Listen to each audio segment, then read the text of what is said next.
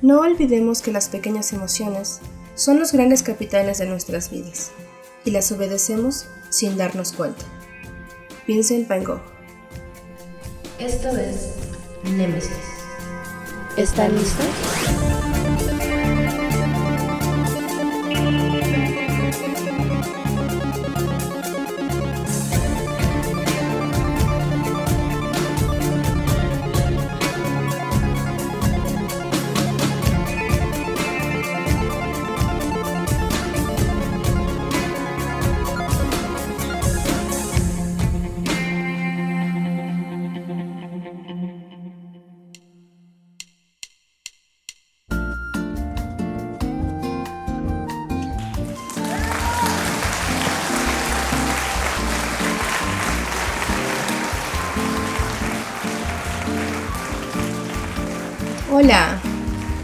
Querida audiencia.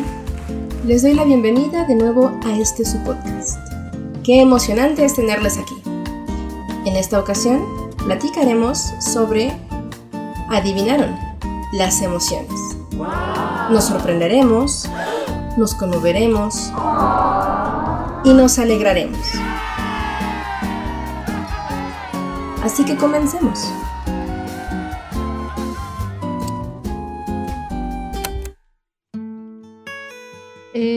Como ya platicamos, vamos a estar hablando sobre las emociones y tenemos a una invitada que ya había estado con nosotros, Margarita Dávila. Muchas gracias por estar aquí. Si no la conocen, vayan a escuchar nuestro capítulo sobre el proceso de duelo.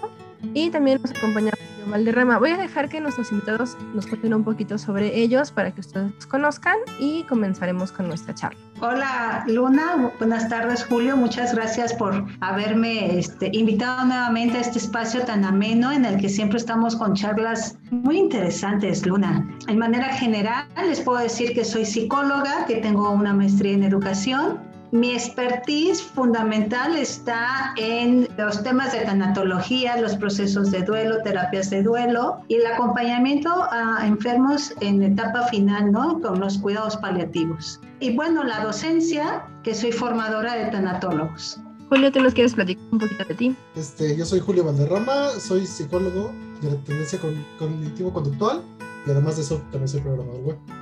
Pues vamos a empezar como, siempre por lo más básico.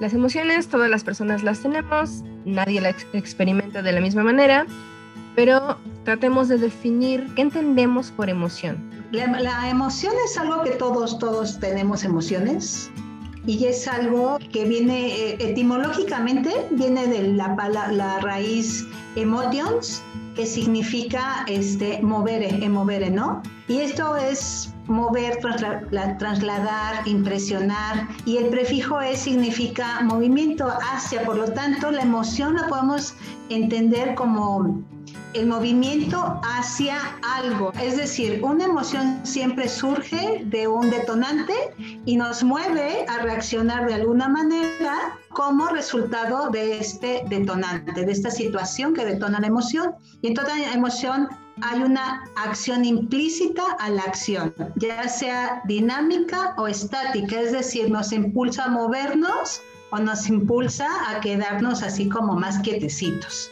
¿no? Entonces, la emoción, pues se puede decir que, que es este proceso, es un impulso que nos lleva a actuar y tenemos programas de acción automática en los que nos ha dotado la evolución a lo largo de toda la vida.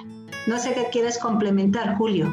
No, desafortunadamente las emociones existen como dentro de este campo complicado en el que todavía hablamos sobre los procesos mentales, ¿no? Y mentalistas, entonces muchas veces es difícil de, definir cuáles son como los límites, ¿no? También se pierde mucho entre la emoción, la sensación, los sentimientos, ¿no? Entonces, ah, hay una cuestión bastante definida dentro de esas tres, pero todas son parte de un mismo proceso y de un mismo ritmo que al final es un poco difícil de ir separando, ¿no? Pero yo creo que lo importante que podemos mencionar ahí sobre la emoción también es que afecta nuestra atención y nos enfoca en diferentes procesos y en diferentes cosas que pueden estar sucediendo eh, también como dentro de una cuestión evolutiva para sobrevivir. y obviamente para desarrollarnos dentro de la sociedad. Ahora, tomando como base esto que acabamos de decir, parte de lo que yo en mi investigación estuve topando es que habla sobre una experiencia afectiva de un organismo. Y también ahorita mencionaron que tiene que ver con una respuesta fisiológica, una respuesta nata. Entonces, todos los organismos, todas las criaturas vivas tienen emociones, o solo los humanos, o cuál es el rango hasta donde tenemos entendido que puede existir este proceso emocional. Las emociones tienen funciones, son tres funciones básicas, ¿no? Las de, la emoción. Las funciones adaptativas, las funciones motivacionales y las funciones sociales. Pero esta función adaptativa se enfoca en las emociones surgen para protegernos, tienen una función adaptativa, es decir, si hay un peligro, la emoción va a procurar protegerme de ese peligro, de tal manera que esta función adaptativa la tenemos los seres humanos, pero también los animales tenemos lo que son las emociones básicas y las, las emociones cognitivo, cognitivas superiores. Estas emociones básicas las tenemos todos los seres vivos, unos a mayor escala, otros a menor escala, pero son instintivas porque van a proteger nuestra integridad, la vida del, del ser vivo. También las, las tienen los animalitos, incluso se han hecho estudios y dicen que no solamente los mamíferos, también hay aves, también hay otro tipo de animales, otra clasificación de animales que expresan emoción. Si nosotros vemos a una mascota, al, gatito, al perro, podemos identificar la emoción en sus rostros, en sus caras, en sus facias. No podemos saber si el perro está contento, podemos saber si el perro está triste o si el perro, está agresivo o si está temeroso, por ejemplo, que son las cuatro emociones básicas universales. Entonces, estas emociones básicas tienen en común que tienen su principal función es adaptativa, adaptarnos a una circunstancia o a un medio para sobrevivir. Lo que estaba leyendo y lo que me remite a mí cuando, cuando lo escucho de esta manera es que si no tuviéramos emociones, no tendríamos ninguna forma de reaccionar frente al mundo. O sea, yo, yo en mi literalidad tal vez lo digo como, como, bueno, pues sin emociones nos morimos, fin. Y si, si es algo que podemos extender hasta el resto de los animales, obviamente también tiene muchísimo sentido para mí. Tengo esta duda entonces, estas cuatro emociones, ¿cómo determinamos que son estas cuatro? Y tengo la duda de si no hay más, por ejemplo, si nos vamos a, hasta lo que está dentro de la cultura popular, está esta famosísima película de Intensamente donde nos manejan cinco emociones, ¿no? Cinco emociones distintas. Y creo que muchas personas se van con esta idea como de, claro, es que esas son las que hay. Hay otra teoría en la que puedes encontrar que son seis, cinco, es la sorpresa. Entonces, nos a platicar un poquito más sobre, sobre esta clasificación ¿Y cómo es que llegamos a ella? Empezando porque no hay una definición universal de emoción. Hay diferentes autores que nos platican lo que interpretan por emoción, pero lo que sí sabemos es que tienen las, las definiciones de emoción tienen que tener ciertas características de las que si tú quieres ahorita platicamos. Otro punto importante es también esta, esto que tú me estás preguntando, ¿cómo, ¿por qué decimos que cuatro y no cinco o no seis? Cada autor identifica diferentes emociones básicas. ¿Por qué decimos que universales son estas cuatro? Porque estas cuatro coinciden con todos los autores. Hay autores que le suman, como tú bien dices, la vergüenza, hay otros la sorpresa y hay otros que el desagrado, ¿no? O hay otros que dicen que son ocho, etcétera. Pero las cuatro que yo te mencioné, que son miedo, enojo o ira, alegría y tristeza coinciden en todos y tienen una característica que todos podemos identificar a una persona triste con su, con su expresión facial. Podemos identificar una persona contenta, alegre. Podemos identificar a una persona con temor o una persona agresiva. ¿No? Incluso a los animales les podemos identificar esas cuatro emociones también. Tiene que ver mucho con la cultura, con la ubicación geográfica, pero estas cuatro emociones son universales y son las emociones que se mueven, que también te mueven para protegerte. Las demás pues cabrían en lo que llamamos emociones cognitivas superiores como la vergüenza. Pues generalmente los animalitos no tienen ese tipo de emociones. Entonces ya diríamos que es una emoción pues cognitiva superior o secundaria. Y las básicas nos van a proteger, como bien habíamos platicado. El temor viendo un animalito, si un animalito ve a un depredador, a otro animal que es depredador, se queda quieto para pasar desapercibido. Entonces el temor lo hace protegerse. El enojo genera ataque o contraataque. ¿Sí? Para defenderte. La tristeza nos ayuda a identificar alternativas de solución. Por eso estas cuatro emociones decimos que son las universales, aunque obviamente hay, hay autores nos muestran o nos comparten que ellos aumentarían alguna otra. También está un poco la parte que estas cuatro emociones básicas siempre se representan como buenas y malas. No está como esta categorización en un eje cartesiano de cuáles son las positivas y cuáles son las negativas. Y también si son motivadores o si son depresores de una, de una conducta.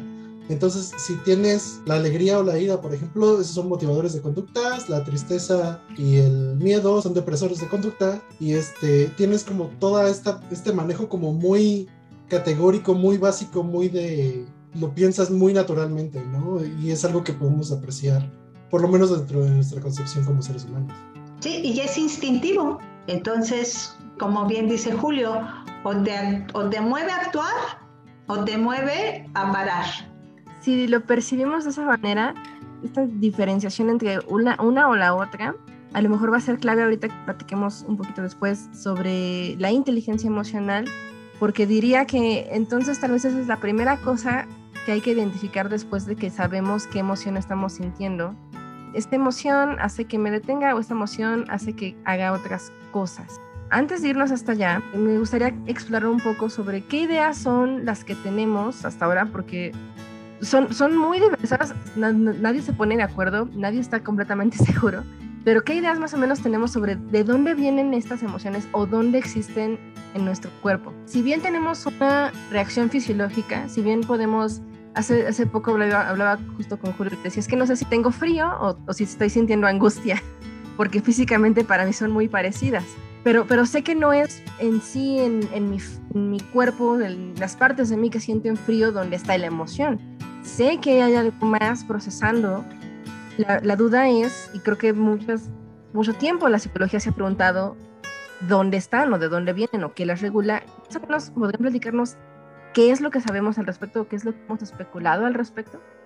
Bueno, mira, eh, hablando de esta parte, sabemos los estudios que se han realizado en, relación a las neurociencias, que son de los años recientes, nos dicen que las emociones de que surgen como el, miedo y la ira, que son las que más nos van a defender del peligro, se encuentran en un cerebro primario que también se llama cerebro reptiliano, surgen justamente para esto, para, para prevenir los riesgos que nos pongan este, en peligro, ¿no? Por ejemplo, si hay un terremoto, por ejemplo, si hay un asalto, e, estas situaciones que detonan la emoción, todo se encuentra a nivel neuronal, o sea, está en el cerebro y empezamos con en esta parte un caminito dentro del cerebro que nos va a llevar a que esta emoción se detone rápidamente para que nos proteja y la tristeza y la alegría se ubican más en lo que llamamos cerebro límbico. Este cerebro límbico tiene que ver mucho justamente con lo que mencionabas hace rato, con los afectos, ¿no? Con los vínculos afectivos que hacemos con las demás personas. Eh, aquí se va a buscar la, la integridad emocional de la persona. ¿En dónde surge la emoción? ¿Dónde se encuentra, digámoslo así, la fisiología de la emoción? En el cerebro. ¿No? Y de ahí, pues bueno, tú sabes que tenemos todos nuestros sistemas intercomunicados y tiene mucho que ver, se conecta con el sistema inmunológico, con el sistema endocrino, tenemos reacciones fisiológicas, como tú bien decías, dependiendo la emoción. Nos puede, se nos puede acelerar el ritmo cardíaco o disminuir la frecuencia cardíaca un poco. Podemos sentir este, en la piel, hay veces que hay emociones que nos generan lo que llamamos comúnmente la piel de gallina, ¿no? Podemos sentir que el estómago se nos hunde. O sea, todas estas manifestaciones son como respuestas secundarias a, cuando se activa la emoción. Y, sin embargo, de lo que he visto, y, y, no solo, no hay que investigar tal vez para poder llegar a esta conclusión, de que pese a eso, pese a que hay tal vez alguna reacción fisiológica muy específica que tenemos asociadas con ciertas emociones, la realidad práctica es que creo que no todas las personas tenemos esas mismas reacciones fisiológicas o pasamos por esos mismos procesos. ¿Qué factores son los que inciden sobre por qué? O sea, tal vez no los que definen cómo va a experimentar una emoción alguien, porque eso sí es muy difícil, me imagino, saber, pero ¿qué podríamos considerar que es lo que hace que la experiencia de la emoción sea tan distinta para cada individuo?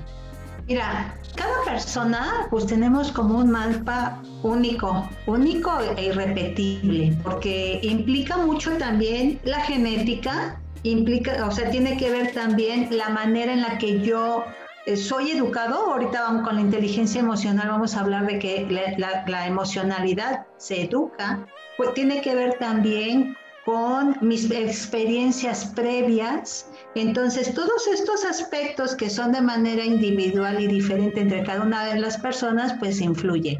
También acuérdate que como vemos en nuestra infancia que reaccionan los adultos de nuestro entorno, es como vamos aprendiendo por observación y por imitación a reaccionar. Ese es otro factor que también influye incluso lo estamos viendo en la pandemia, ¿no? Hay, hay, personas que reaccionan de una manera ante la pandemia y hay personas que reaccionan de otra muy diferente, incluso a veces hasta opuesta, pues su historia de vida es diferente. Sí, desafortunadamente caemos en esta situación de que cada cerebro es un mundo, ¿no? Y por más parecidos que seamos dentro de una misma especie, el trabajar a, este nivel de cognición y de eh, aprendizajes y de historia de vida y eso hace que incluso no solo las emociones sean diferentes dentro, bueno, una respuesta emocional diferente dentro del mismo eh, acontecimiento, sino que también encontramos que las emociones son diferentes en cómo se estructuran dentro del cerebro, o sea, los caminos no son siempre los mismos, no está determinado eh, de una manera específica para todos, exactamente de la misma manera, así como no tenemos todas las mismas respuestas fisiológicas con respecto a esa emoción en específico. Efectivamente, mira, de lo que dice Julio, esto que del caminito lo llamamos, en psicología lo llamamos eh, sustrato neural, es el camino o, la ruta que, que va a seguir la emoción en tu cerebro. Ajá. Y esa efectivamente no es igual en cada, en cada situación. Es como platicábamos un poco con el duelo.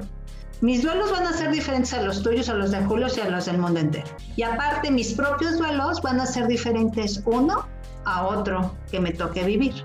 Ha llevado siglos, ¿no? El estudio de las emociones para que podamos nosotros ahora comprender lo poco que comprendemos de las emociones. Pero a final de cuentas, Luna, yo creo que lo importante es que nos queremos como que la emoción tiene una parte fisiológica, así como tenemos un sistema digestivo, un sistema respiratorio, renal, etcétera, tenemos un sistema emocional. Con un lenguaje coloquial no pudiéramos en este momento, en unos cuantos minutos, explicar al público y los confundiríamos, pero lo importante es saber que todos tenemos emociones, las emociones tienen funciones sirven para algo positivo. Si yo me siento bien, pues le llamo una emoción positiva. Si yo me siento mal, le llamo una, una emoción negativa, pero no hay buenas ni malas, ¿no? Y todas son para que yo esté bien, o sea, tienen una función adaptativa, tienen una función motivacional, como ya le explicó Julio, y tienen una, una función social. A mí me pueden calificar o identificar las personas que me conocen si soy muy enojona, si soy muy este, muy, muy melancólica o, depresiva, o si me encanta la fiesta y la euforia, y, uh, ¿no? Esta parte social de la, de la función social es para identificar cómo soy y cómo es el otro. A mí me da curiosidad saber su opinión si es que tal vez tienen, tiene una perspectiva parecida a la mía, puede que me digan que, que, no, que yo estoy viviendo en un alucine muy específico, pero a mí me da la impresión de que todavía a nivel social, al menos en, este, en esta geografía específica que es México, en este tiempo actual del siglo XXI y todo esto, creo que hay como una sensación de desconexión entre las personas y sus emociones. Como también me da la impresión de que tenemos percibida esta desconexión entre el cuerpo y la mente. O sea, es como si de, de alguna manera tuviéramos esta idea de que nos conforma una mente racional, un yo emocional y un yo corpóreo, y de repente caemos en cuenta de que estamos muy desconectados de cualquiera de las otras dos, como no estoy en contacto con mis emociones o no estoy en contacto con mi cuerpo, siendo la ironía de que pues tú eres las tres cosas, o sea, no, no hay una separación en realidad, y sin embargo, al menos en el aspecto emocional, parece que no tenemos tanto interés por conocer cómo funcionan, qué no, por qué ocurren, cómo son nuestros procesos individuales. En el cuerpo se justifica porque, bueno, dependemos de la salud para existir, para trabajar, para producir, para disfrutar de cosas, etc. Y es como si no viésemos que la emoción está ligada en cada momento y en cada segundo de todas esas cosas que estamos haciendo. ¿No? Que mientras me duele el estómago también hay una emoción produciéndose y mientras salgo a caminar y disfrutar del paraje está una emoción produciéndose y mientras trabajo también hay emociones produciéndose. Yo casi siempre todo se lo quiero achacar al capitalismo, pero sé que es un poco más complejo que eso. Pero al menos yo percibo que existe como esta especie de desconexión entre, entre las emociones y entre lo que somos. ¿Ustedes dirían que perciben algo similar? Y si sí, ¿cuáles son sus ideas sobre por qué podría ser que estamos tan desconectados de este proceso? Preguntas, unas preguntas que bueno.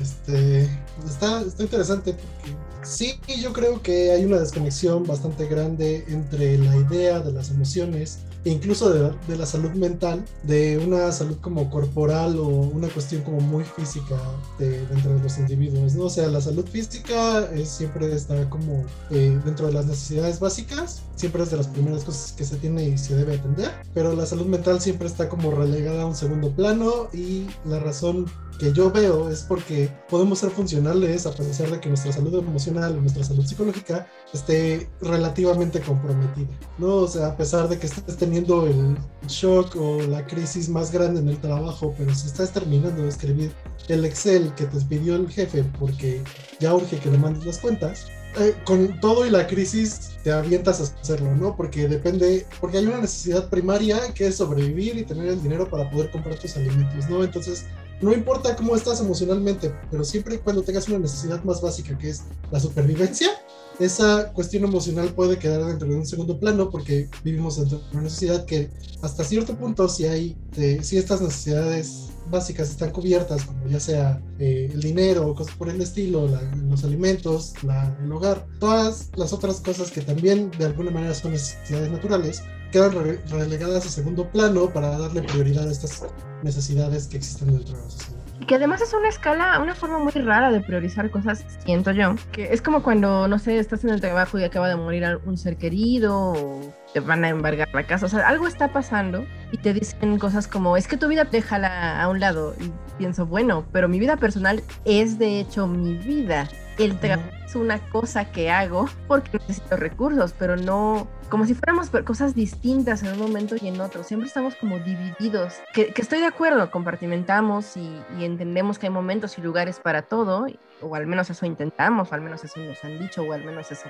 tratamos de hacer, pero no hay como esta integración. Margarita, no sé usted qué opina. Bueno, me parece maravillosa tu pregunta. Bueno, este, este punto que nos estás invitando a debatir.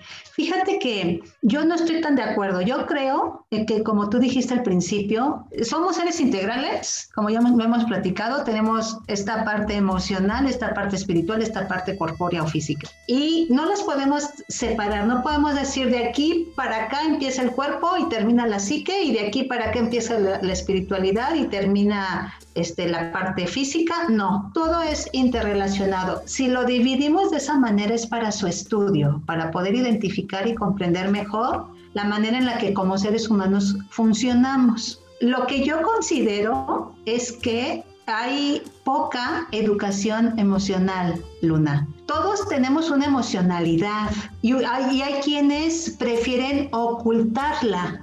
Más el ocultamiento emocional, que es así lo llamamos, no significa que no se estén generando las emociones dentro de la persona. Lo que ocurre es que no sabe de qué manera afrontarlas y prefiere el ocultamiento emocional. Pero esta parte del ocultamiento es, es decir, yo no sé cómo expresarlo, no sé cómo manejarlo y prefiero encapsularlas.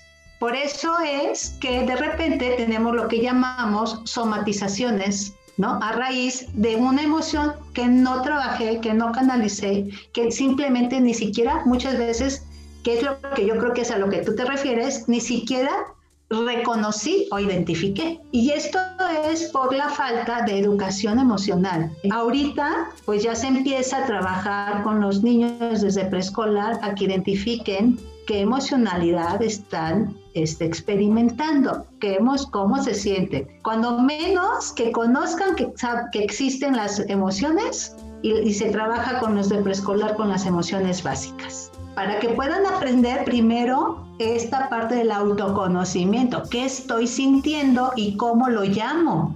Por ejemplo, yo ya, yo ya estoy en el quinto piso, ¿no? Ya soy cincuentona. Cuando yo era pequeña, jamás nos hablaron a mi generación de que yo podía estar sintiendo este, angustia o que yo podía estar sintiendo estrés o que yo podía estar sintiendo temor no, al contrario, yo me acuerdo, fíjate que yo era súper miedosísima de las vacunas. Y entonces, en lugar de que algún adulto se acercara a mí y me dijera, a ver, tranquila, no pasa nada, te lo digo porque ahora yo ya he trabajado con niños esta parte, ¿no?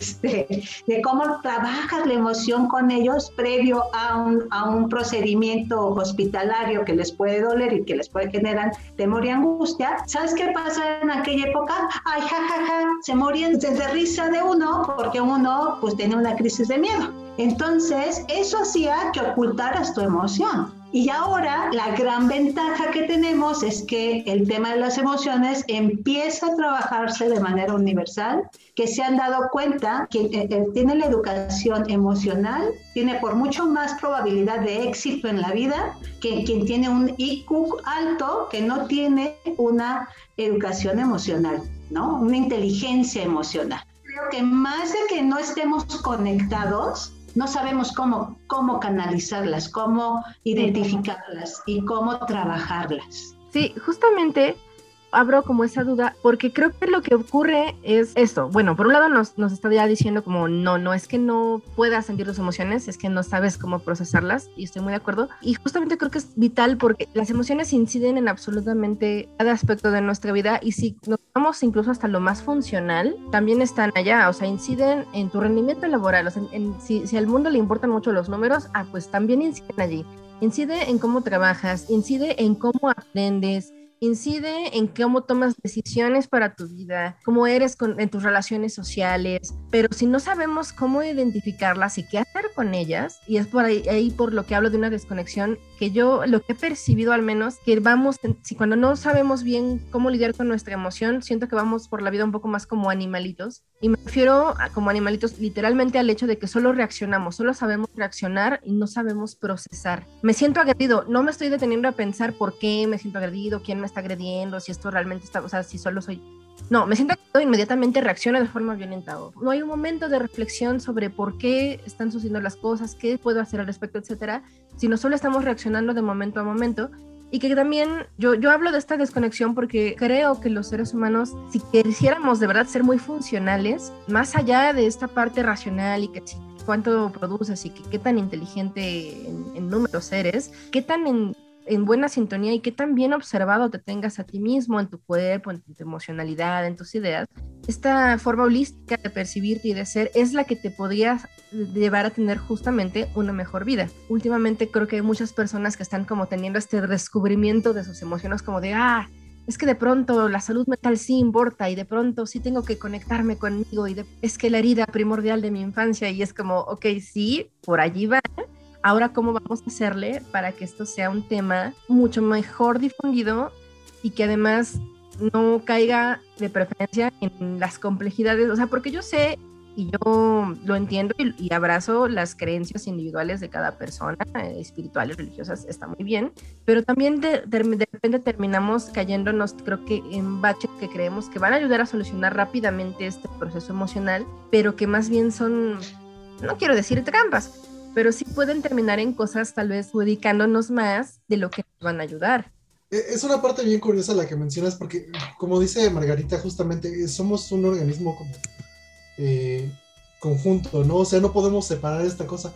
Pero creo que justamente el problema surge dentro de la percepción social, surge de la idea de que para el estudio se tiene que hacer una categorización de estos elementos, pero luego no hay ningún momento en los que estos elementos vuelvan a, a unirse, por lo menos dentro del aprendizaje de las personas, sino que separas en categorías, determinas cuáles son los elementos del pensamiento o de lo que quieras, y ya no hay nunca como un interés por reestructurarlo y restablecerlo dentro de una estructura todavía más compleja, porque obviamente es un trabajo muy difícil, mientras más complejas son las estructuras, como lo puede llegar a ser la cognición, este, pues más difícil es volver a retomar como todos los elementos y poder hacer algo que de todas maneras mantenga el sentido. Me encanta lo que estás mencionando porque también es como la base del el entendimiento emocional y por lo tanto el entendimiento emocional de uno mismo y tanto de los demás es la inteligencia emocional, ¿no? Que es justamente lo que se tiene que retomar ahorita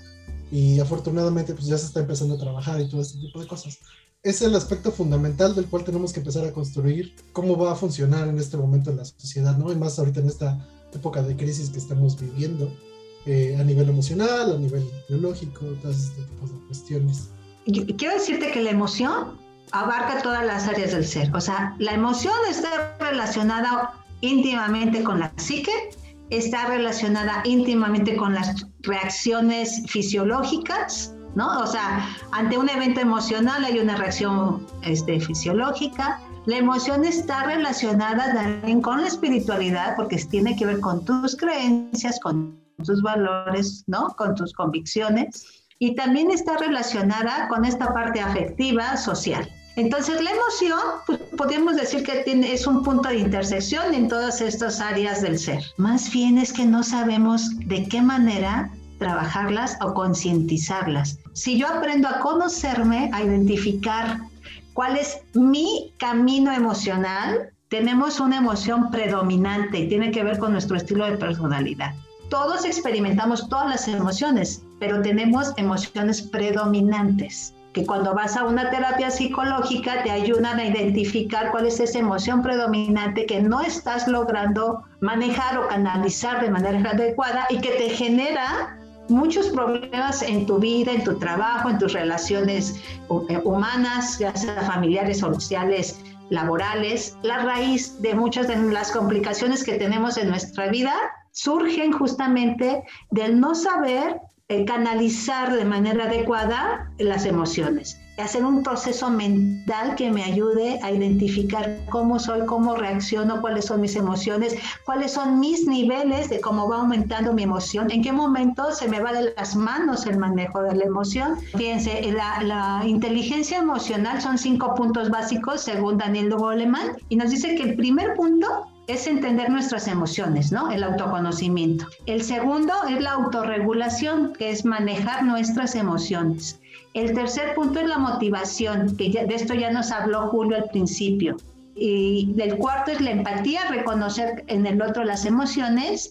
Y el quinto, pues tiene que ver mucho con cómo administro mis relaciones, cómo trabajo desde la emocionalidad mis relaciones con los demás. Entonces, a grandes rasgos es aprender este caminito de cinco puntos para poder lograr esta autorregulación emocional que todos necesitamos y que todos, inclusive nosotros que somos psicólogos, necesitamos aprender a desarrollar y a poner en práctica, porque eso es lo que nos va a hacer, pues básicamente, que tengamos una, una inteligencia emocional. Antes de seguir adelante con esto, que creo que ya vamos por muy buen camino, hay un par de cosas que me gustaría retomar, que me gustaría que me ayudaran a aclarar. Por un lado, la pregunta es, ¿nuestras emociones son siempre del mismo modo a lo largo de nuestra vida? Yo sé que no, pero ahorita me explican y le explican a la audiencia mejor. Y mi otra duda sería, y que creo que seguramente tiene relación, es cómo es este proceso de cuando nos trasladamos de esta emoción básica a cuando ya tenemos conceptualizados sentimientos un poco más complejos o un poco más específicos. Eh, las emociones son una cosa y los sentimientos son otra. La emoción, como ya vimos, es una reacción instintiva, es rápida, es una de sus características. La emoción no es prolongada. la emoción es innata, o sea, surge y va y no la puedes parar. La emoción no se evita. Pero sí la puedes canalizar, sí la puedes manejar. Y el sentimiento es, fíjate bien, es, la emoción más el pensamiento. Aquí se involucra la cognición. No es lo mismo estar enamorado, digamos que esa es la emoción, el enamoramiento, y el sentimiento es el amor. El enamoramiento es fugaz, el amor es prolongado. La emoción tiene esta parte de la reacción fisiológica. Y el sentimiento no, el sentimiento es prolongado, el sentimiento es cognitivo, me doy cuenta de lo que estoy sintiendo, me doy cuenta que siento amor, tengo conciencia del sentimiento, de la emoción puede que no tenga conciencia, hasta después que ya la analicé. Ahí empezamos porque hay, hay una gran diferencia entre emoción y sentimiento. Ahora, ¿cómo pasa de una emoción básica a un sentimiento así? Sumándole el proceso cognitivo. Parte de lo que estaba leyendo y estuve viendo es que se habla de que este es como uno de los grandes diferenciadores entre nosotros y pues los animales hasta donde podemos conocer. Y, y el hecho también de que creo que en esos matices es quizá donde la emoción se vuelve o el sentimiento se vuelve más complejo y donde tal vez está este factor diferenciador de individuo a individuo, ¿no? Porque no, no todos sentimos orgullo del mismo modo y no todos tenemos el mismo concepto de orgullo, así como no tenemos el mismo concepto de amor o el concepto de amistad. Y mi duda es, y ahorita que Julio nos platica un poco más sobre la edad, también hay edades respecto a cómo procesamos cognitivamente estas cosas. Este, déjame contestar entonces la otra pregunta. Sí, experimentamos las emociones del mismo modo a lo largo de nuestra vida. Sí, eso definitivamente no, a pesar de que hay, para llegar de la emoción al sentimiento, hay un factor cognitivo ya muy pesado ahí. También para pasar del fenómeno y de cómo lo percibimos, de la percepción, de la sensación a la emoción, también ya hay un análisis como muy primario eh, dentro de la cognición para poder llegar a una emoción. Esto pues obviamente por la forma en la que te desarrollas, en la forma en la que has aprendido cómo ciertos estímulos pueden generar una cosa u otra. Ya hay un análisis muy básico, no un proceso cognitivo complejo, pero ya hay un análisis básico de la sensación. Entonces, dependiendo de cómo vas conociendo el mundo, de cómo lo vas estructurando y de qué tanto vas aprendiendo acerca de cada uno de los fenómenos que van apareciendo a lo largo de tu vida, es cómo van a ir cambiando las emociones, ¿no? Y también la manera en la que determinas qué es y cómo vives esa emoción también puede afectar, otra vez regresando un poco a la inteligencia emocional, ¿no? Eh, yo creo que nunca hay una emoción que se repite como dos veces dentro de, a lo largo de la vida de una persona. O sea, no experimentas alegría de la misma manera a los 5 años que a los 16, que a los 30, que a los 50, que a los 70 años. Y bueno, y ya si agregamos el factor de, de, cómo se va formando nuestro cerebro conforme vamos creciendo, siempre que platico a veces con mi hermano, mi hermano ahorita tiene como 23 años o algo así, y a veces dice cosas en las que diferimos, y yo digo, ah, qué tontería, y la forma en la que yo despacho sus comentarios como, bueno, pero tu corteza prefrontal ni siquiera está formada, ¿tú qué vas a saber? ¿No? Mira, sí, fíjate, esta parte tiene mucho que ver con el desarrollo cognitivo en la infancia. Así como tenemos ya bien estudiado, por ejemplo, esta parte de los duelos, de cómo perciben los niños la muerte a las diferentes edades, que es un proceso de madurez que van adquiriendo conforme van creciendo, lo mismo es con la emoción. Eh, los niños van desarrollando cognitivamente la madurez emocional. Hay, hay, una etapa que llamamos de berrinches, porque el niño no tiene el control emocional, pero también así como se clavan en la emoción y hacen el berrinche, pueden pasar del llanto a la sonrisa en menos de dos minutos. Esto es porque hay un proceso cognitivo emocional, es decir, los niños van a ir entendiendo que tienen emociones y ellos, si no se les da una educación emocional, pues van a ir con esta parte del, del acierto y error. Si a mí me funciona ser llorón, me voy a convertir en un niño que por todo por cualquier emoción llore. Pero si a mí me, me funciona ser agresivo, me va a funcionar utilizar de bandera el enojo. Entonces, sí, sí tiene que ver con la edad y tiene que ver con la manera en la que el entorno de las criaturas, de los niños, se vivan las emociones. Nos imitan en todo. Entonces, si yo, adulto, no tengo una autorregulación emocional, pues el niño aprende eso. Y si a mí eh, me funciona ser gritón, ser agresivo, pues el patrón se repite. Ahora, esto me parece muy, muy importante de considerar. Y tengo entonces la duda. ¿Podríamos decir que existen edades emocionales? Como de es que si te pasa esta cosa traumática, no sé, a los 10 años, de algún modo estas situaciones similares o estas emociones similares que te pasen en tu vida te van a hacer regresar a ese momento. O sea, como que la premisa en resumen es, para ciertas cosas o para ciertos sentimientos muy específicos, tú siempre vas a tener 10 años. Al menos empíricamente es algo que yo sé, así interpreto que he experimentado en la vida, como que hay ciertas experiencias que he tenido y que de repente caigo en cuenta de, oye, me siento como cuando tenía ocho años y cuando esta situación se vuelve a repetir, vuelvo a este lugar y la forma en la que manejo mis emociones, mi percepción es que es la de esa edad. Es como, como que vuelvo a estar allí no sabiendo qué hacer y solamente recurriendo a estas reacciones porque son las únicas con las que sé trabajar y son las únicas que conozco. Pero esto viene como desde lo que yo he experimentado y desde lo que yo sé. Podríamos, pero sí podríamos hablar de esa situación, como de que hay ciertas edades emocionales y también existiría mi duda. ¿El trauma incide, eh, incide en el proceso cognitivo de la emoción?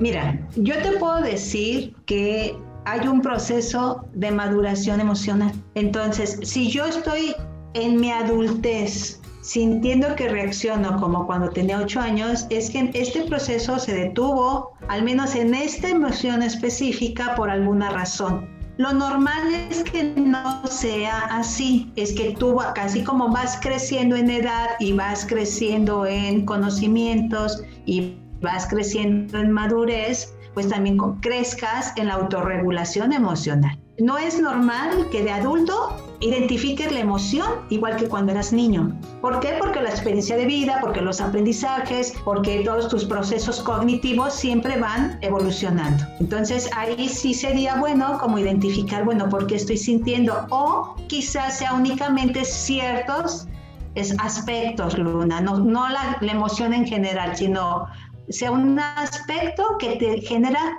o te lleva al recuerdo de una situación que tú viviste en tu infancia, más no significa que tú vivas la emoción como en aquel momento. Bueno, por un lado. Y por el otro lado, ¿qué tiene que ver para que yo sepa o pueda afrontar de mejor manera las crisis de mi vida, crisis que obviamente involucran crisis emocional, pues tiene mucho que ver, lo que sí tiene que ver, y si eso sí se ha comprobado con estudios científicos, son dos puntos importantes el tipo de apego que yo tuve en mi, en mi primera infancia, un apego seguro o un apego inseguro, según la teoría de Bowlby, y el otro punto es la manera de afrontamiento.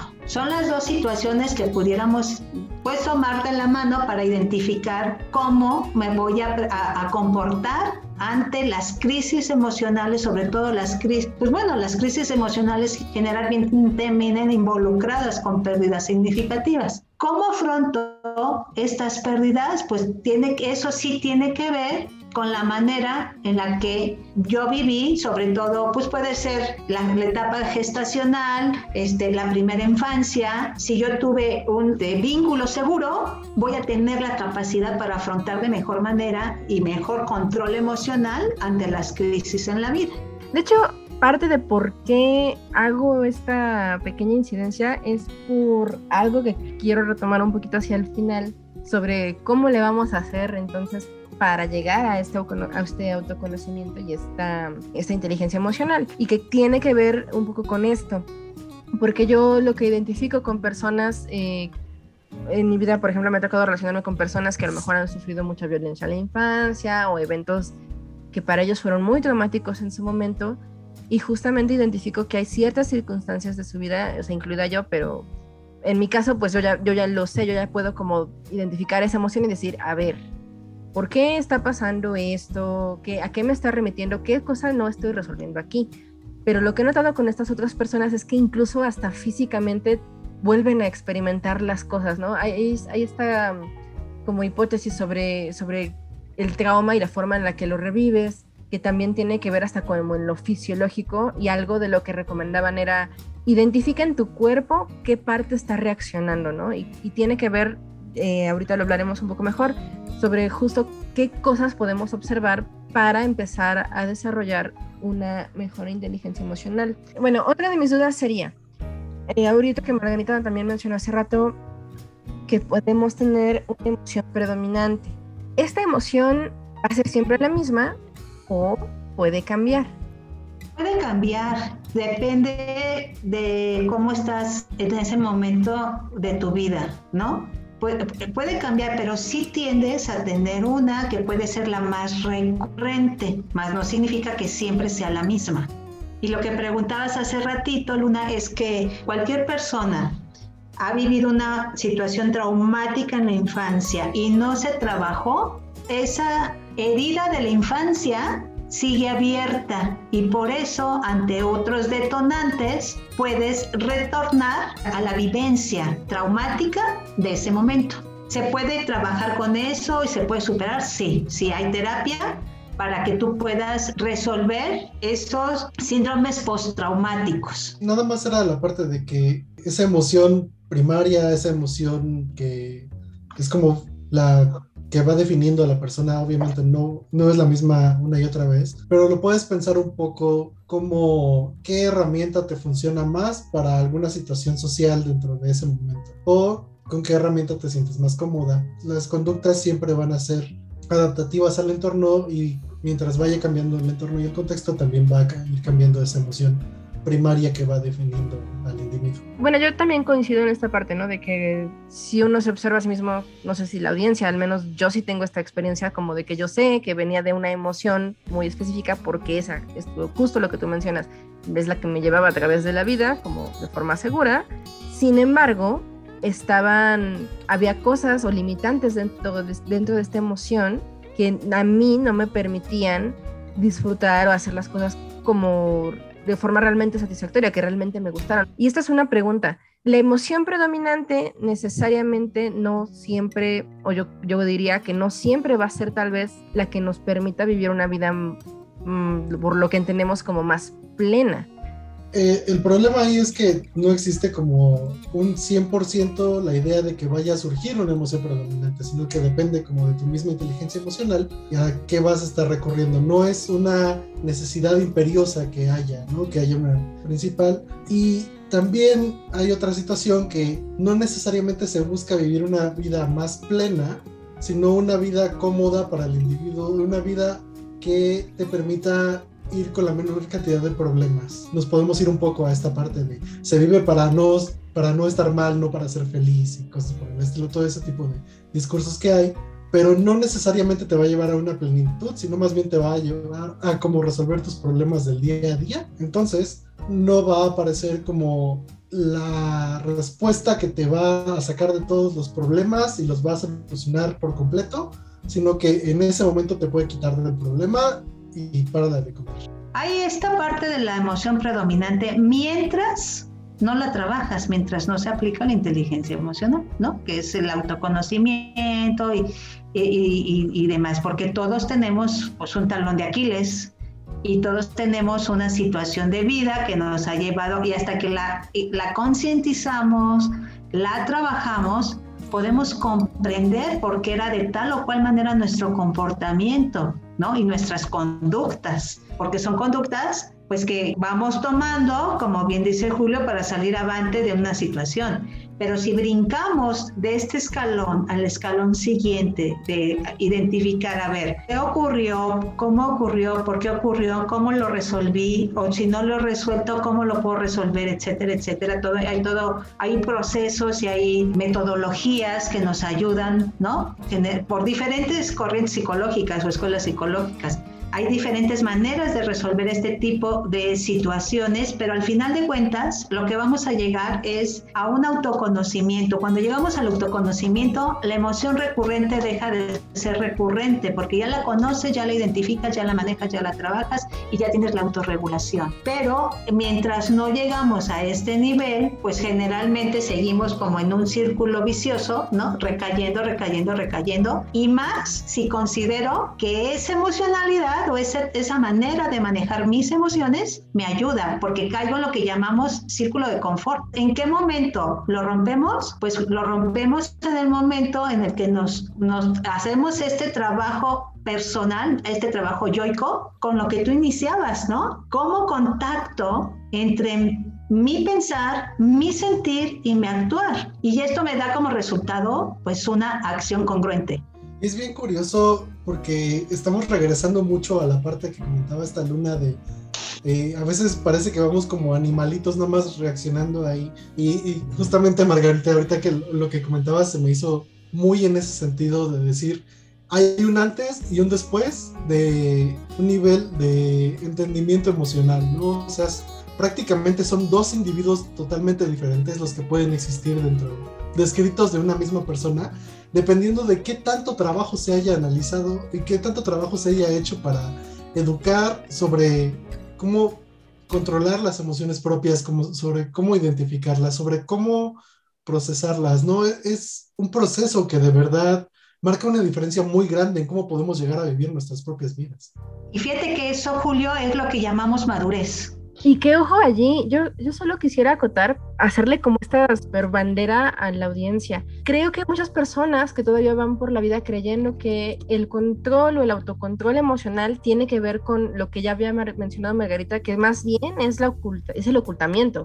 Más bien el yo no voy a permitir que la gente perciba mis emociones y no voy a permitir que supuestamente me dominen, pero a veces esa negación no es, ni siquiera estás negando que te dominen, estás negándote a ti mismo experimentar realmente tus emociones. Y a veces existe como esta idea errónea de que ese es el autocontrol. El nadie sabe qué siento, ni mis emociones no interfieren con nada, casi casi no siento nada.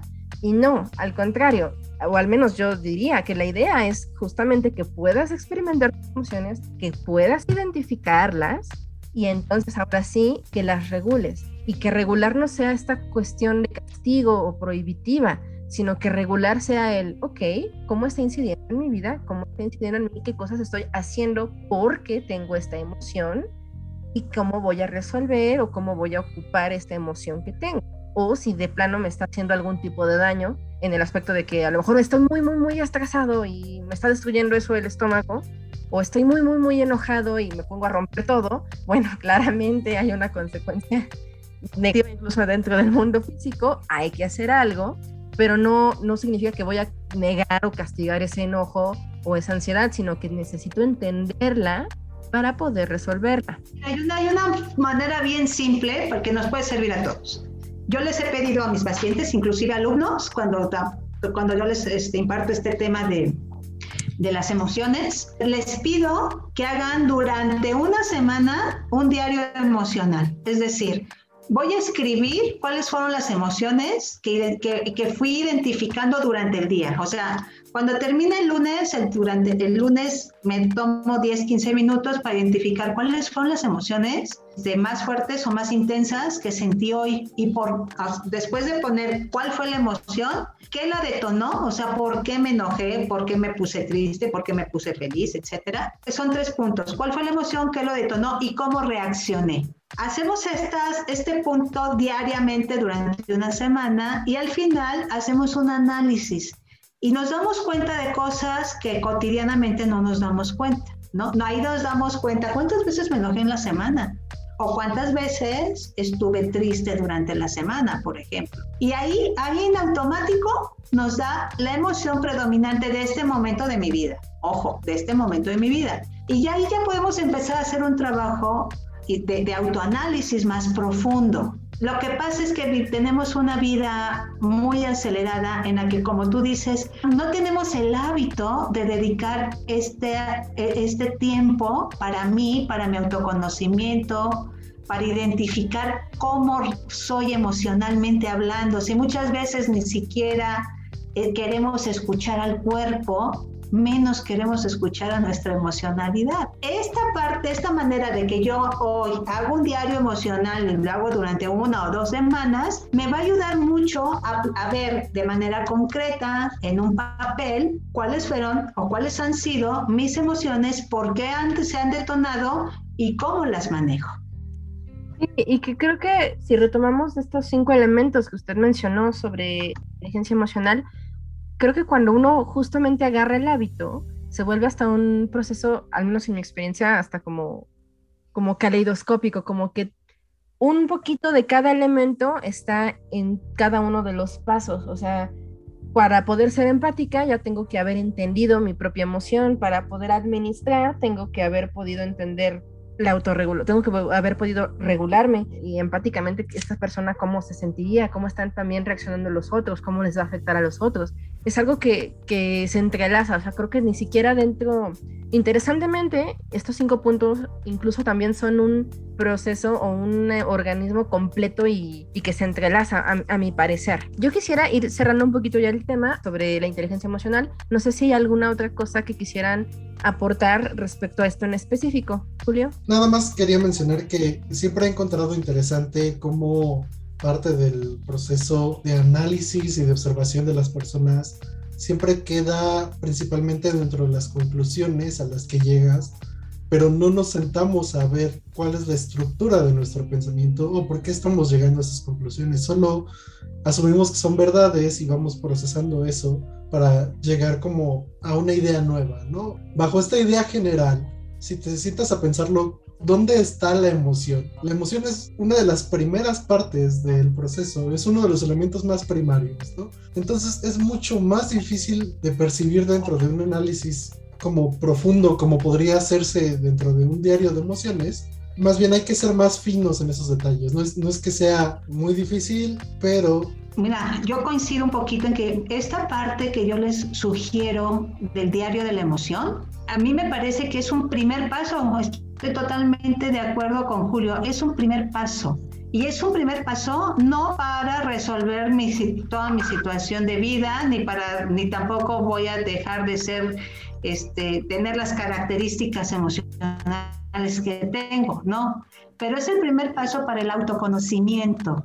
Ah, es, es como una pequeña radiografía. Yo me doy cuenta con esta, este análisis diario, que, que es un análisis este personal, no es de un profesional, es un análisis personal que me va a dar, me va a ayudar a identificar si necesito una ayuda profesional, porque esto de las emociones es muy complejo y si yo identifico que tengo un problema emocional importante, obviamente lo más, lo más adecuado es que yo pida ayuda a un profesional, que vaya con un psicólogo. ¿Por qué? Porque el no tener esta parte de la, de la autorregulación o el autocontrol emocional, como tú bien lo mencionaste hace rato, Luna, me genera muchas complicaciones en la vida. Me puede llevar, si soy muy violento, me puede llevar a la cárcel. Si soy muy depresivo, me puede llevar al suicidio. Si, ¿Sí me explicó? Entonces, esta, este ejercicio que yo les sugiero que hagan es un ejercicio de manera muy personal en el que lo único que me va a ayudar es a identificar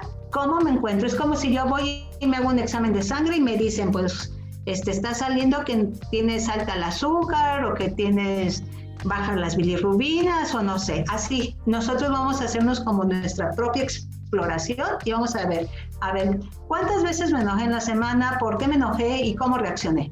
Entonces, esto es una parte que yo ya puedo ver de manera concreta y puedo darme cuenta si necesito una ayuda o si necesito trabajar de manera más, más formal y más profesional mi emocionalidad, porque muchas veces somos emocionales en cuanto a que somos muy irascibles o somos muy depresivos o somos muy temerosos y eso, pues no, nos, como tú bien lo deseas hace rato, Luna, me bloquea la manera de vivir, que tenga el control de mi vida. Y efectivamente no lo tenemos. ¿Por qué? Pues porque no tenemos el autocontrol emocional. El profesional, con sus estudios, con su expertise, con su preparación, va a ayudar ya de manera profesional, valga la redundancia, a trabajar lo que el, el consultante identifica que necesita. Pero si no hacemos este tipo de ejercicios, no concientizamos que necesitamos ayuda. Eh, lo que yo estaba tratando de decir, nada más como para resumirlo, es que no se desanimen incluso si el diario de emociones es complicado de hacer, ¿no? Porque eh, las emociones son un proceso muy primordial, muy primario dentro de todo un proceso cognitivo de ideas, de pensamiento y de reflexión. Eh, y en esa estructura están muy al principio. Eso puede ser complicado y también a veces es difícil incluso ponerle nombre a las cosas, ¿no? Justamente por una falta de, de entrenamiento en inteligencia emocional y este tipo de cosas. pero lo que pueden hacer es sentarse a pensar y a reflexionar qué es lo que significa para ustedes estar feliz, estar triste, estar enojado. Y no en un eh, aspecto de qué es la felicidad, ¿no? Sino es, ok, identifico este momento en el que realmente estaba enojado, este momento en el que estaba realmente triste, ¿no? Que, que es muy claro.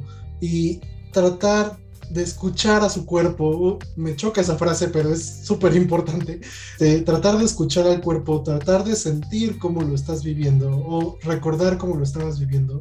Y yo creo que ahí, esa es la parte que, que quería decir, pues que, que, es como complicada, incluso a veces, a veces es difícil enfrentarse a la idea de que no conocemos realmente bien nuestras emociones, ¿no? Eso es todo un proceso dentro de sí mismo, si hay un estancamiento emocional que ya viene de mucho tiempo atrás, pero a pesar de que sea difícil, pues sí, justamente vale la pena, incluso si encuentran este tipo de cosas, también vale la pena buscar ayuda profesional para esa parte, ¿no? O sea, no necesariamente ya como para un proceso más tardío, sino como para la misma idea de decir, es que no sé describir mis emociones. Exacto, Julio. Entonces, me, me, ha encantado esto que has dicho, porque soy capaz o no soy capaz de identificar las emociones que tuve hoy en el día.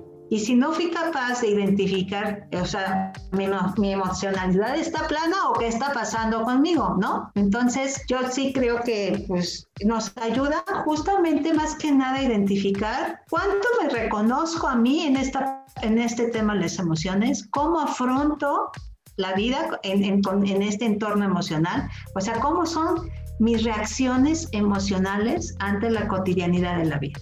¿No? Y si no puedo identificarlo, efectivamente, eh, eh, eso que estás diciendo me parece muy importante, Julio, porque si no lo puedo identificar, pues necesito ayuda. No, y está perfecto, o sea, nunca, yo nunca lo había encontrado me sorprende un poco dentro de mi formación profesional. Nunca me mencionaron este tipo de cosas. No he visto muchos psicólogos que, que lo manejen, pero me parece increíble la idea, ¿no? O sea, el, el, mismo hecho de hacer un diario y sentarse a reflexionar y a pensarlo, eh, confronta al individuo con, sus emociones. Por eso ahorita es que me surgió también esta noción de decir, oigan, pues, cuidado porque puedes, puede ser difícil, ¿no? Pero, está súper padre, si tienen oportunidad de hacerlo, háganlo.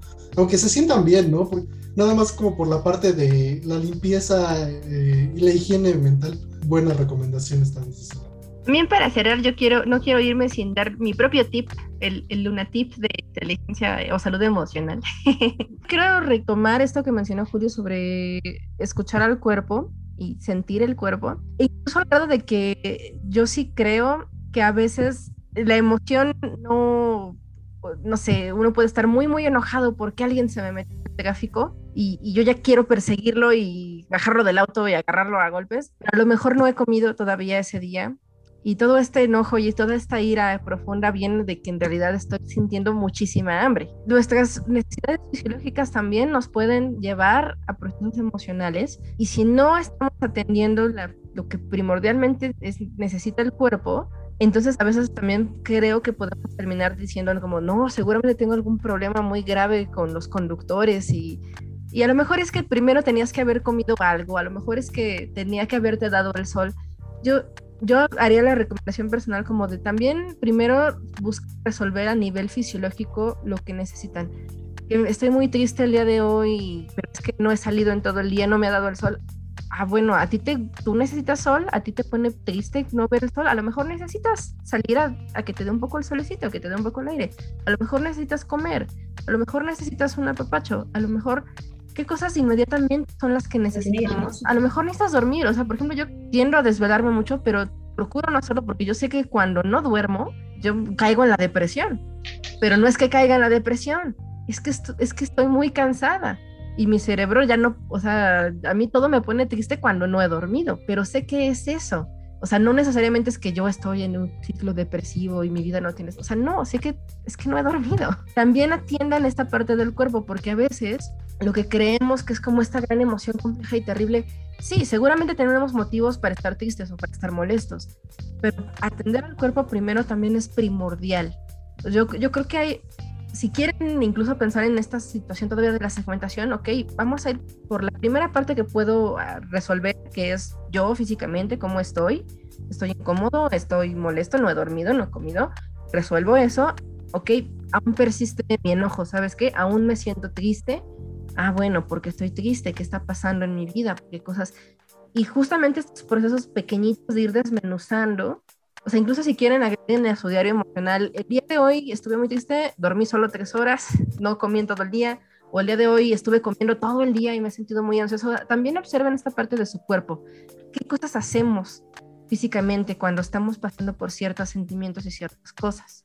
Y también les diría que, no, no, no dejen de sorprenderse, porque por más que trabajemos una emoción, a veces va a ser en contextos muy específicos y, y, podemos pensar, ah, ya lo resolví. O sea, ya, ya cuando estoy en ya no me enojo, ya resolví mi enojo, ya nunca me voy a, nunca mi enojo me va a dominar. Y luego resulta que vas al IMSS, Julio sabe vas al seguro y te topas con cada cosa y te vuelves a y dices, pero ¿qué pasó? Yo ya no me enojaba, yo ya, yo ya no, no era una persona irascible, porque es que la situación es otra, las condiciones son otras, y toca volver a hacer este proceso. Es el impacto. Sí, no, y aparte el aprendizaje y los contextos siempre son diferentes. ¿no? Exacto, y toca volver a, hacer este proceso de a ver, ¿por qué me estoy enojando? ¿Con quién me estoy enojando? Y si ustedes ya tienen un poquito más cachado esta inteligencia emocional, créanme que todo, ah, todo va a conectarse, porque hay un momento en el cual dices, pues sí, esta enfermera me está tratando de un modo horrible, pero a lo mejor es también un día horrible. Bueno, pues vamos a ser empáticos y, y esto va a pasar, y todo va a pasar, cada emoción. En eso yo sí creo que es precioso querer parecerse un poco más a los animales. Yo veo a los gatos que están ahí agarrándose de repente, algo les molesta, se enojan, se pelean y el ratito están otra vez echados, contentos, entre ellos abrazados, dormidos, bien felices. Ese momento intenso de la emoción también es pasajero, también tenemos que dejar que se enfríe, también tenemos que dejar que pase, analizarlo, y ahora sí podemos analizarlo y cuando vuelva a estar allí, ya tendremos un entendimiento mucho más profundo de ella, ya sabremos mejor cómo reaccionar, qué nos, qué nos lo provoca, qué cosas evitar, etcétera, qué hacer, ya sabremos qué hacer. Pero pues también sabemos, sabemos que es pasajero, o sea, los momentos muy, muy tristes no son eternos, los momentos muy, muy de enojo no son eternos, los momentos muy, muy felices tampoco son eternos, pero sí es muy rico y muy padre cuando hemos explorado y hemos reflexionado sobre cómo los experimentamos. Y créanme que probablemente incluso las emociones positivas también se las van a gozar más porque al conocerlas van a poder estar más conscientemente en ellas rápidamente ya para despedirme, fíjate que esto de las emociones, como tú dices, nadie, mira, las emociones las tenemos todos, son parte fisiológica de nuestro ser y todos tenemos, tendríamos que identificar nuestra responsabilidad en el autoconocimiento y manejo emocional, ¿no? La autorregulación. Pero son procesos, son procesos y lo que yo quería comentar que se me vino a la mente es que la impulsividad también implica un, factor importante. Yo puedo estar trabajando, mira, yo soy psicóloga, ya soy madura, de tan madura, y trabajo en mí, ¿no? Trabajo constantemente en mí, en mi parte espiritual, en mi parte emocional, etc. Pero no por eso dejo de tener emociones. A veces las puedo regular, generalmente procuro regularlas, pero habrá situaciones de vida que el impacto sea tan grande que me generan lo que decimos eh, la afectación homeostática en mi interior. O sea, se rompe la homeostasis interna y reacciono. Es ese impulso, es la emoción. Y esa emoción no la pude controlar porque el impacto fue demasiado grande. Entonces, ¿cuándo es que se te va de las manos la emoción? ¿No? A lo mejor, como te ya estoy en, en un nivel de que yo ya me creo que ya todo, todo y todo tranquilo y, ocurre un evento que me afecta y entonces pues reacciono. Y tengo, tengo un amigo médico que me dice, ay psicóloga, ¿por qué te enojas? Eres psicóloga, ¿no? Controla tu emoción. Y entonces yo le contesto, pues, ay médico, porque te da gripa, controla tu enfermedad, controla tu cuerpo, ¿no? O sea, ¿qué es lo que quiero decir? es que todos tenemos una parte emocional, una parte física ¿no? Que si cuidamos, que sí tenemos que tener esa responsabilidad de cuidar y esta parte espiritual también, pero que no todo está bajo nuestro control. ¿Cuál es el ideal? Alcanzar la, la autorregulación emocional en todo sentido. Pero ¿cuál, ¿qué es lo real? Que es un proceso que no alcanzas de un día para otro y que tienes que educarte, ¿no? Y la inteligencia emocional, el mindfulness y otras técnicas nos pueden ayudar muchísimo para lograr esta, esta autorregulación emocional.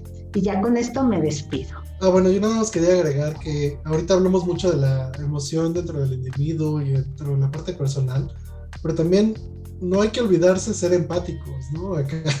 hay que ponerle atención a las emociones de los demás, aparte de las de uno mismo. Y la mejor manera de empezar a conocer las emociones de los demás y cómo se están sintiendo y eso para poderse desarrollar mejor y poder seguir haciendo este trabajo emocional tanto interno como externamente, ¿no? Acá siempre es súper importante la comunicación y la mejor manera de comunicarse es hablando de las cosas. Y bueno, nada más quería como señalar eso porque se me hace muy importante también. Así es. Pues bueno, muchísimas gracias a los dos por habernos acompañado, por haber platicado conmigo sobre este tema que es tan importante, que, es, que está literalmente con nosotros todo el tiempo. Y pues de verdad espero que la audiencia se pueda llevar algo de esto, pueda aprender como retomar las cosas que puedan serle útiles, que necesiten, porque pues, lo que queremos finalmente es también ayudar a la gente a que pues viva mejor y, y, viva más contenta, ¿no? los datos de Margarita, como la vez pasada, los van a poder encontrar dentro de la, de, de la descripción del episodio. Eh, tal vez si Julio nos, pues, nos deja algún contacto estará por allí. Y pues muchísimas gracias a los dos y espero que nuevamente en otro momento estemos platicando sobre otras de estas cosas interesantes. Muchas gracias. Muchas gracias por haber llegado hasta acá. Gracias a Margarita Dávila por habernos acompañado de nuevo, siempre aprendemos cosas muy interesantes con ella, y gracias a Julio Valderrama por su ayuda para preparar el tema y por platicar con nosotras. Las referencias de nuestra invitada, así como algunas lecturas interesantes, las podrán encontrar en la descripción del episodio. Yo soy Luna y les deseo buenas emociones radiofónicas. Hasta pronto.